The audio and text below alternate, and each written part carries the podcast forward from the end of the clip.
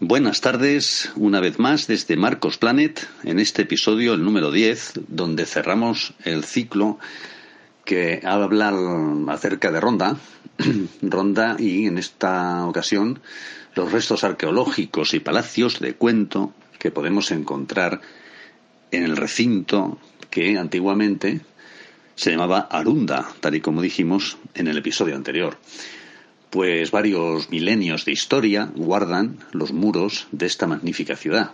Ronda es una de las ciudades más antiguas de España. ¿eh? Sus orígenes datan del periodo neolítico entre tres y cuatro milenios antes de Cristo, según los descubrimientos arqueológicos efectuados en el casco antiguo. Pero hay pruebas de presencia humana en una serie de yacimientos localizados en cuevas, entre los que destaca la Cueva de la Pileta, una de las mejores muestras de arte rupestre procedentes del Paleolítico andaluz. Un eh, mágico acorde nos acompaña en estos momentos para iniciar este relato.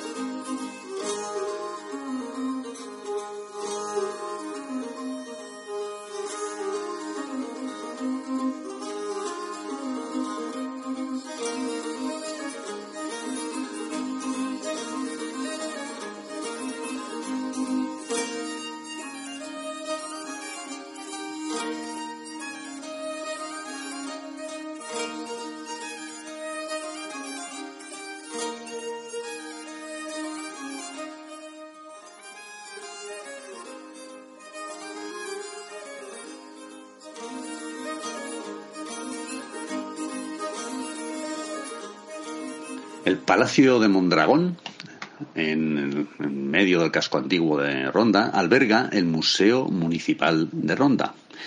Y es un antiguo palacio árabe del siglo XIV, ubicado en el casco antiguo, decorado con mosaicos de filigranas y cuidados jardines. Contiene tres patios. Además, se accede de una manera muy ordenada empiezas por el patio principal y vas cruzando en la construcción, lo que es el palacio por el interior, hasta el mirador, que es una balconada que tiene unas vistas dignas de contemplar.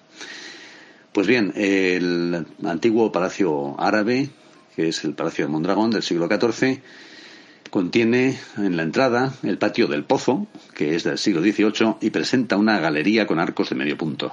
El segundo que encontramos es el patio mudéjar del siglo XVI, aunque mm, es una mezcla de estilo gótico, renacentista y mudéjar.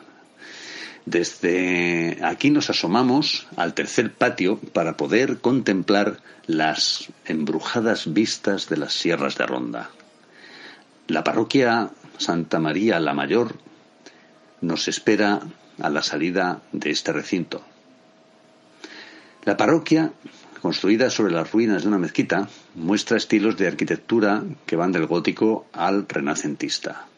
Y para inspirarnos eh, dentro de los muros de esta magnífica basílica, podemos escuchar acordes como los que vienen a continuación.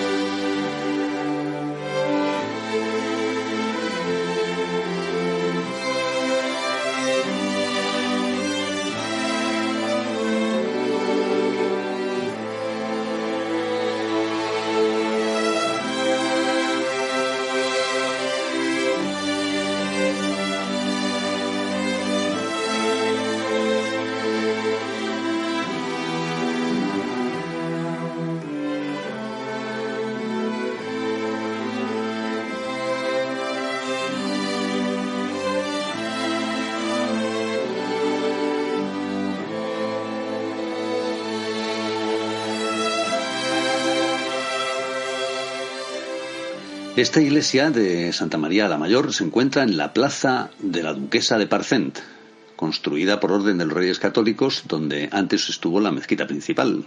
Eh, es de estilo gótico, aunque las naves y el altar mayor son renacentistas. Dentro esconde una auténtica joya, la Biblia de San Luis. Y este es un libro que encargó doña Blanca de Castilla al obispo de París para transmitirle la enseñanza del Evangelio a su hijo, el futuro rey Luis IV de Francia. Seguimos nuestro paseo por los jardines de la duquesa de Parcent y llegamos a un punto, en, paseando por recodos y esquinas eh, únicos de las calles de Ronda, llegamos al monumento a Orson Welles. Orson Welles era un enamorado de, esta ciudad. Y de hecho, pues hay una frase en la que podemos ver, eh, bueno, pues un poco la esencia de este, eh, de este cariño tan especial que tenía Orson Welles por Ronda. Y es una frase que dice, un hombre no es de donde nace, sino de donde elige morir. Las cenizas del director descansan en Ronda por su espeso deseo. Pasamos este eh, original monumento dedicado a Orson Welles y encontramos los restaurados baños árabes del siglo XIII, que son una adaptación musulmana de las antiguas termas romanas y que constan de las mismas partes, es decir, sala fría, sala templada y caliente, el hipocausto y la caldera y la sala de recepción. El hipocausto, mm, bueno, pues es una parte de las termas en las que había, pues, eh, digamos, eh, era el sistema de calefacción. ¿eh? En el suelo se, había realizado una perforación importante y es una obra de ingeniería digna de ser recordada. En, la ciudad de Olimpia, me parece recordar, allá por el siglo I antes de Cristo, se encuentran los vestigios más antiguos de, un hipocausto. ¿eh?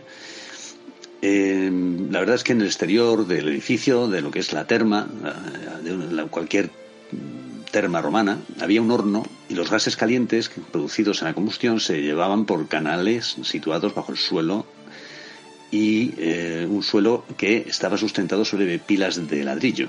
La altura del espacio vacío por donde circulaba el aire era más o menos medio metro y en el extremo contrario a la entrada de los gases había una chimenea para la evacuación de los mismos y el tiro de esa chimenea facilitaba la circulación.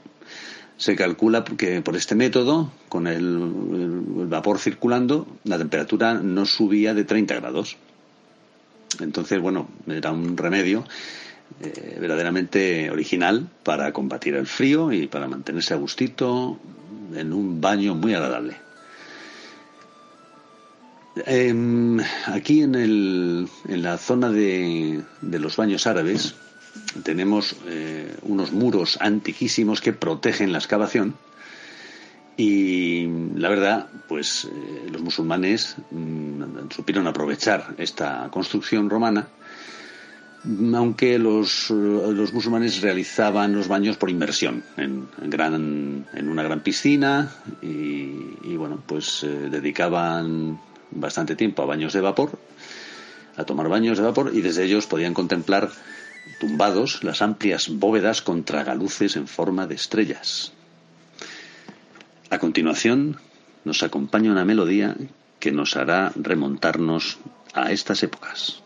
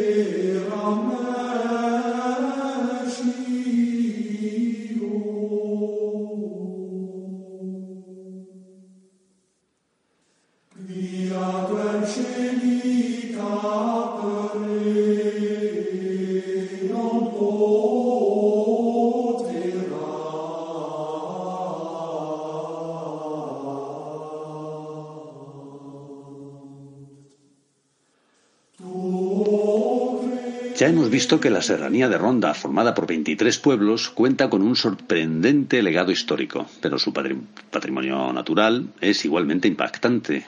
Ricos ecosistemas, impresionantes formaciones geológicas, es una comarca dotada de un gran número de espacios naturales protegidos, como los tres parques naturales, que son Sierra de Grazalema, Sierra de las Nieves y el llamado Los Alcornocales. Aquí en Ronda coexisten auténticas joyas de la fauna y flora peninsular como el pinsapo, que es un tipo de abeto, el águila real, el buitre leonado, en un entorno que invita a practicar el senderismo, la escalada, la espeleología o que incita a la sana e inspiradora observación de la naturaleza. En la Sierra de Grazalema, las lluvias aparecen con frecuencia elevada, regando de esplendor y de vida todo cuanto tocan. Otros mágicos acordes nos inspiran en este instante.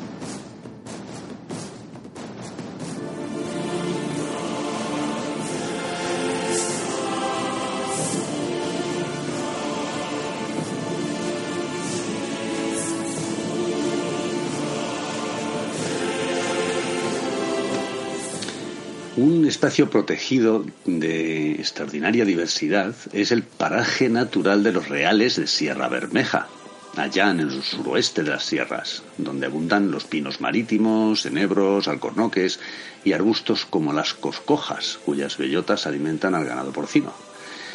Entre la fauna, la presencia de la cabra montesa y el corzo es habitual, mientras que aves rapaces como el águila calzada, el halcón común o el búho real se enseñorean de los cielos. En las cumbres de la Sierra de las Nieves, hace años se conservaba en pozos la nieve durante el invierno, para distribuirla en el verano por los pueblos de la provincia.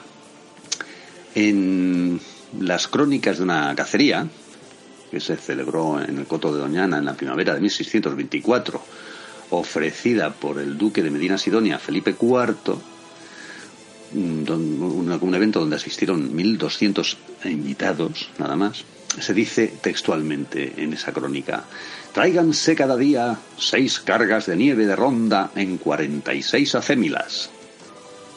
Acémilas o mulas, ¿no? Las tropas francesas al mando del propio José Bonaparte invaden Ronda en 1810, generando un inesperado movimiento guerrillero en toda la serranía, rebelión que permaneció viva incluso después de que el ejército de Napoleón abandonara la ciudad en 1812.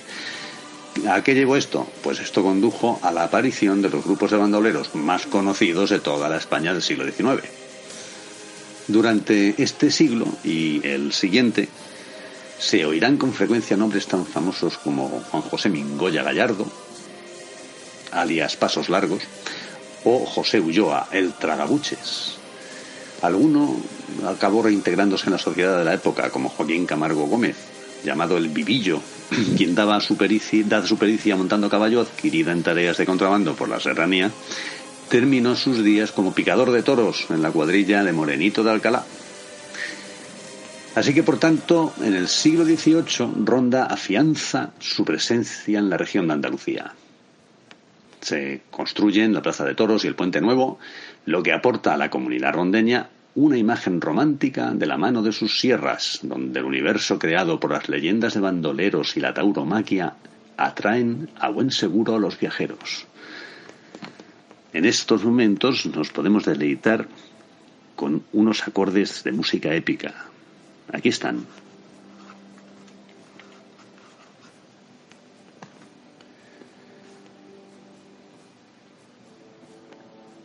Los dibujos de artistas como Lewis, Roberts, Van Blanchard, Charles Davilieu o Gustave Doré, compañeros de viaje por tierras andaluzas, dedicados a retratar las costumbres, paisajes y ciudades de la región, convierten a Andalucía y a Ronda en una maravillosa ilustración, en la que comparten artes y destrezas tanto el bandolero como la maja serrana y el valiente torero. Y hasta aquí por ahora. En el episodio siguiente veremos vestigios de murallas, puertas fortificadas y las minas de agua. Hasta la próxima historia de Ronda. Buenas tardes.